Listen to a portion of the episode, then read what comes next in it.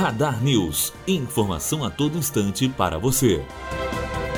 Prazo para pedir a segunda via do título de eleitor fora do domicílio eleitoral termina nesta quarta-feira. O prazo para quem estiver fora do domicílio eleitoral solicitar segunda via do título de eleitor termina nesta quarta-feira em todo o país, de acordo com o Tribunal Superior Eleitoral. O documento pode ser pedido em caso de roubo, perda ou más condições de primeira via.